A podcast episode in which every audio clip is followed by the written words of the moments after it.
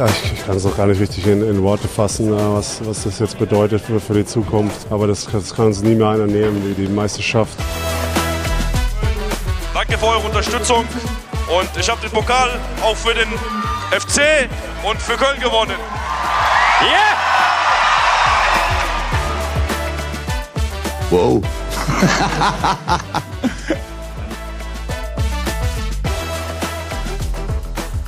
Ja, hi Leute, melde mich heute am Sonntagabend, also Zeitpunkt der Aufzeichnung, leicht übermüdet nach Brasilien-Rückflug aus dem Urlaub zurück. Noch einmal mit Kurzausgabe, bevor wir dann langsam wieder zum zweiwöchigen, äh, richtigen zweiwöchigen Rhythmus zurückkehren und dann auch wieder etwas gezielter auf die sportlichen Leistungen ähm, nach ja doch einigen Sonderthemen zuletzt ähm, eingehen werden. Heute dann noch einmal in Kurzform und mit speziellem Nationalmannschaftsthema. Stichwort erstens überragend, dass Toni Kroos zurückgekehrt ist und zweitens Bravo für den Klartexter Julian Nagelsmann. So, bevor wir damit loslegen, noch etwas kopfschüttelnd ein Kommentar zum BVB. Also nicht, dass das jetzt falsch verstanden wird. Ich hege tatsächlich große Sympathien mit dem BVB, aber oder genau deshalb ärgert es vermutlich auch so. Es wäre doch diese Saison großartig gewesen, neben Bayer Leverkusen auch noch einen anderen Herausforderer der Bayern im Kampf um die Meisterschaft gehabt und gesehen zu haben oder eben einen Zweikampf mit Bayer. Klar, dass ich das als FC-Sympathisant sage, jetzt nicht äh, groß überraschend. Aber davon ist der BVB leider bekanntlich meilenweit entfernt derzeit. Das hat ja auch das Spiel heute, also wie gesagt am Sonntag Aufzeichnung, gegen Hoffenheim wieder schonungslos offenbart, insbesondere im Hinblick auf die Konstanz bei den Ergebnissen im Allgemeinen und aber auch in der Offensive im Speziellen. Dazu dann auch noch zu unkonzentriert und fehlerhaft in der Defensive. Und wenn du 2-1 zu Hause gegen Hoffenheim aktuell nicht gerade die Übermannschaft der Bundesliga führst, dann solltest du es nach Hause fahren vor 80.000 im äh, heimischen Stadion oder zumindest noch den Punkt mitnehmen. Insbesondere bei dem Chancenplus. Und auch nach dem 2-3 war ja noch eine halbe Stunde zu spielen. Also, wenn ich es nicht schaffe, das 2-1 zu halten, auszubauen um, oder zumindest das 2-2 zu halten, dann muss ich noch imstande sein, zumindest das Spiel zu Hause dann in der letzten halben Stunde zu drehen und das 3-3 zu machen, egal wie. Und ähm, hier hat man in dieser Saison halt eine Riesenchance vertan. Wie in der Folge 9 vor ein paar Wochen schon erwähnt, äh, findet sich hier keine Struktur, keine Hierarchie und leider auch überhaupt kein klares Spielkonzept. Und so entwickelt sich dann halt auch keine Mentalität in der Mannschaft, wie, wie man das bei Bayer ähm, eigentlich zu jeder Minute auf und neben dem Spielfeld ähm, sehen kann.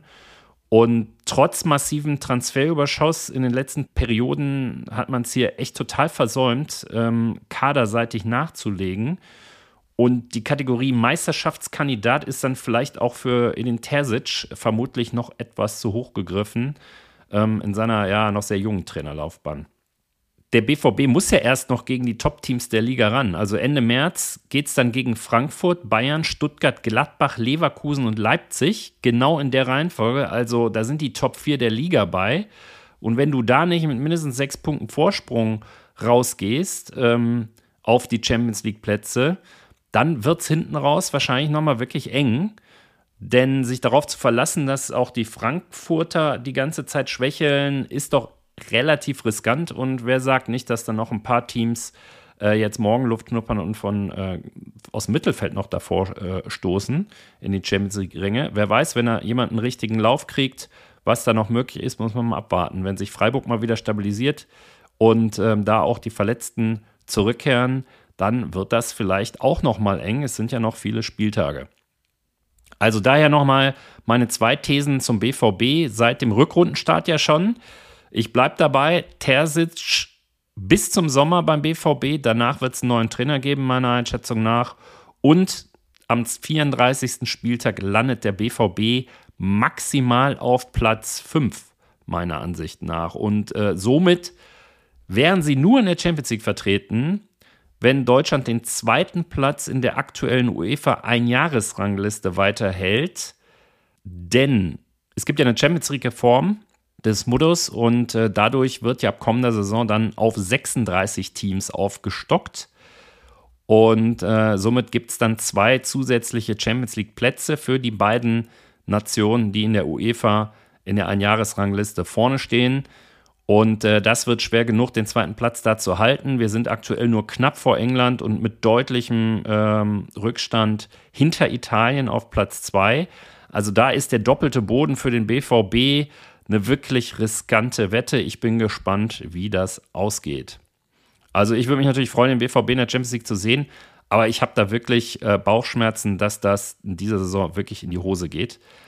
Kommen wir zu den erfreulichen Themen. Ähm, jetzt fragt sich jeder Nationalmannschaft und erfreulich, wie passt das zusammen? Ganz einfach, die Personalien, äh, die beiden Personalien Groß und Nagelsmann sind meiner Ansicht nach tatsächlich wirklich ein Glücksfall für uns. Hier muss man einfach mal im Hinterkopf haben, wo wir herkommen, nach der Ära Löw und Flick. Und dass so ein Fleck mal auch nicht in wenigen Wochen oder in zwei, drei Monaten behoben werden kann. Und hier ist Nagelsmann schlicht das Beste, was uns in dieser Situation hätte passieren können. Also auch wenn man überlegt, was gibt sonst oder was hätte es sonst noch an Trainern, ähm, Traineralternativen gegeben. Man hat hier am Ende des Tages einen der Top-Trainer in Deutschland äh, als Bundestrainer verpflichten können und endlich mal auch einen Bundestrainer, der inhaltlich was zu sagen hat, der es auf den Punkt bringt und da auch klare Kante zeigt und auch kein Staatsgeheimnis aus jeder Antwort auf journalistische Fragen macht, wie man anhand der Festlegung auf Kimmich als rechten Außenverteidiger ja äh, sehr gut erkennen kann. Und auch die Ankündigung, die Mannschaft mehr Richtung Mentalitätsspieler umbauen zu wollen, ist ja absolut zu begrüßen. Ebenso wie die Rückholaktion von Toni Kroos, an der Nagelsmann ja schon scheinbar eine ganze Zeit dran war. Und äh, da ist Nagelsmann aus meiner Sicht einfach eine Wohltat, sowohl sportlich als auch in der Kommunikation. Und ich glaube, dass das auch mittelfristig dazu führen kann, dass da einfach Fans und äh, Mannschaft wieder ein bisschen enger zusammen, zusammenrücken. Über den fußballerischen und rhetorischen Intellekt ist Nagelsmann ähm, ohnehin erhaben und die Emotionen bringt er auch noch mit und hoffentlich auch rein in die Mannschaft. Das müssen wir mal abwarten, das fehlt sicherlich noch ein Stückchen. Insofern äh, steht uns ein wenig Optimismus gepaart mit einer großen Portion Demut, glaube ich, ganz gut im Hinblick auf die Europameisterschaft. Kurze Empfehlung an der Stelle, am besten mal das Interview von äh, Nagelsmann im Spiegel nachlesen. Der gibt da sehr schöne Einblicke in äh, Themen wie Menschenführung, Aggressivität auf dem Platz, Einsatzwille, Teamgefüge, aber auch zu seinem Rauswurf bei den Bayern, auch im Vergleich mal zu den äh, Mannschaften in England, Liverpool oder Manchester City. Und ähm, dem Fußballgeschäft allgemein oder auch der Beziehung zu seinem Vater, der sich ja unglücklicherweise das Leben nahm. Also wirklich interessantes Interview, kann man auf jeden Fall mal reinlesen. Kommen wir jetzt mal zu Toni Groß. In Folge 9 nach dem Stadtderby gegen Atletico hatte ich die Rückkehr ja mal sozusagen gefordert. Scheinbar war das da ja dann auch schon fast eingetütet von Nagelsmann. Ähm, gut so und aus meiner Sicht auch unverzichtbar. Toni Kroos ist ja auch bei Real Madrid der verlängerte Arm von Carlo Ancelotti. Und aus meiner Sicht ist diese Entscheidung überfällig und umso erfreulicher, dass vor allen Dingen auch Toni Kroos da wieder ähm, ja so das Kribbeln verspürt, ähm, da noch ein Kapitel schreiben zu wollen und auch äh, vor allen Dingen sein, seine Na Nationalmannschaftskarriere da doch noch mal ein bisschen anders ähm, ausklingen zu lassen als nach den letzten erfolglosen Turnieren. Super erfreulich, dass sich das auf beiden Seiten das Interesse so entwickelt hat und das Kribbeln sozusagen bei Toni Kroos zurück ist, da auch äh, im Nationalmannschaftstrikot gegen den Ball treten zu wollen. Was Besseres kann uns da eigentlich nicht passieren. Ich kann allerdings solche Schlagzahlen wie von der Sportschau, Groß muss nächsten Totalcrash abwenden, 0,0 nachvollziehen. Also Begriffe wie Hoffnungen der gesamten Fußball Fußballnation oder letzter Rettungsanker sind journalistischer Käse, wie ich finde. Die, die Artikel klicken wahrscheinlich besser, aber inhaltlich ist das doch alles sehr, sehr, sehr dünn. Also da hat man wirklich nochmal in die äh, unterste Schublade des Sportjournalismus gegriffen und da irgendwie ja fußballerisches äh, äh, Bullshit-Bingo, sorry, äh, gespielt. Es wird schließlich auch nach der Europameisterschaft weiter Fußball gespielt, äh, egal wie die ausgeht. Und hier sollten wir Toni Kroos einmal als das bewerten, ähm, also Toni Kroos Rücke einmal als das bewerten, was sie ist. Eine weitere Option mehr, die wir derzeit so nicht im Kader haben. Also keiner bringt die Passfertigkeiten, die Spielintelligenz, die Mentalität fünf gewonnener Champions League-Siege mit. Also er ist keinesfalls irgendwie ein Heilsbringer, sondern eine äh, deutliche sportliche Verstärkung für das Team und keinesfalls ein Retter, sondern nach wie vor einer der besten Mittelspiel äh, Mittelfeldspieler der Welt. Fußballerisch, wie taktisch, aber auch vor allen Dingen mental. Und da kann uns ja auch so ein Siegergehen nur gut tun, wenn man mal äh, an die Sebener Straße blickt, was da mit den eigentlichen Führungsspielern und den eigentlichen Mentalitätsspielern äh, mit dem äh, Siegergehen so passiert. Da kann uns äh, jeder Toni Kroos nur wirklich sehr, sehr gut tun im Nationalmannschaftsteam. Und mit Andrich zum Beispiel als Terrier auf der Sechs im Mittelfeld kann das aus meiner Sicht sehr gut funktionieren.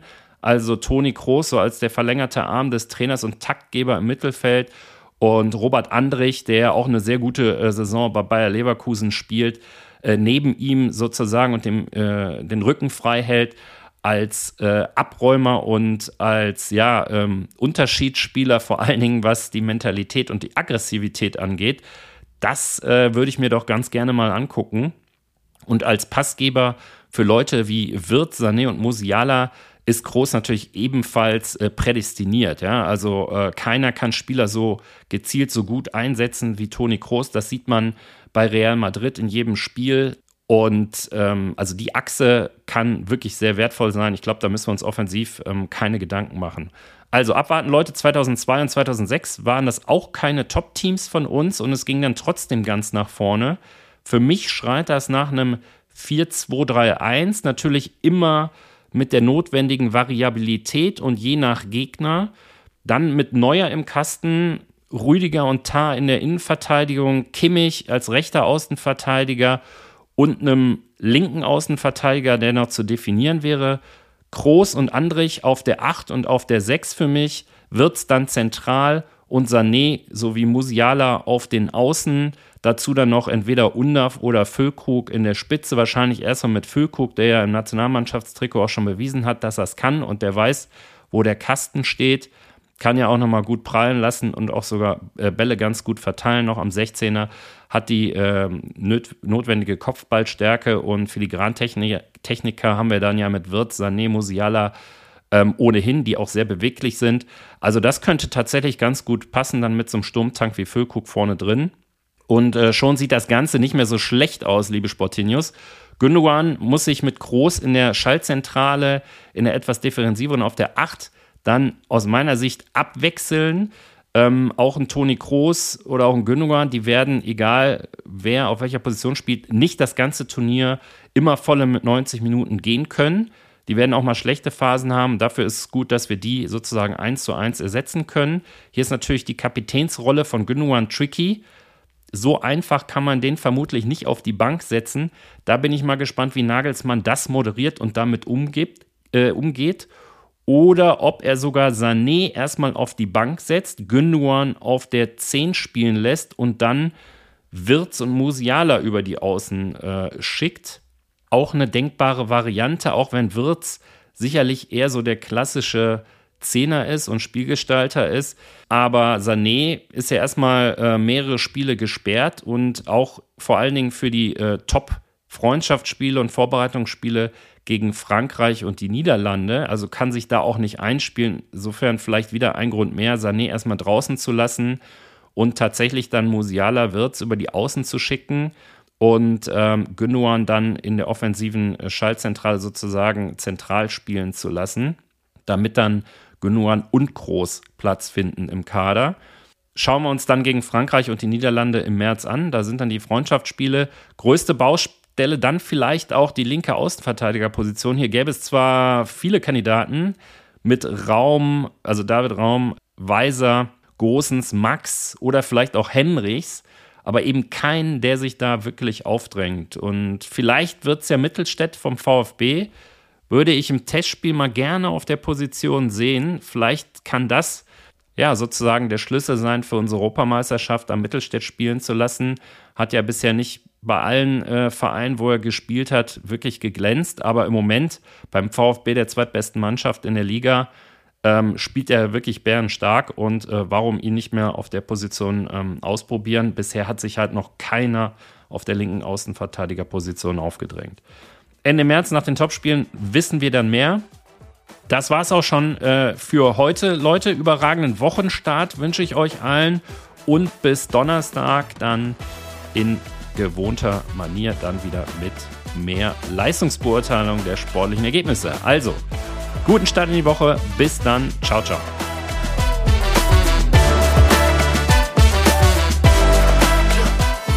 Nein, wir können nur sagen, tausend, tausend, tausend Dank. Es war fantastisch. Ihr seid unglaublich.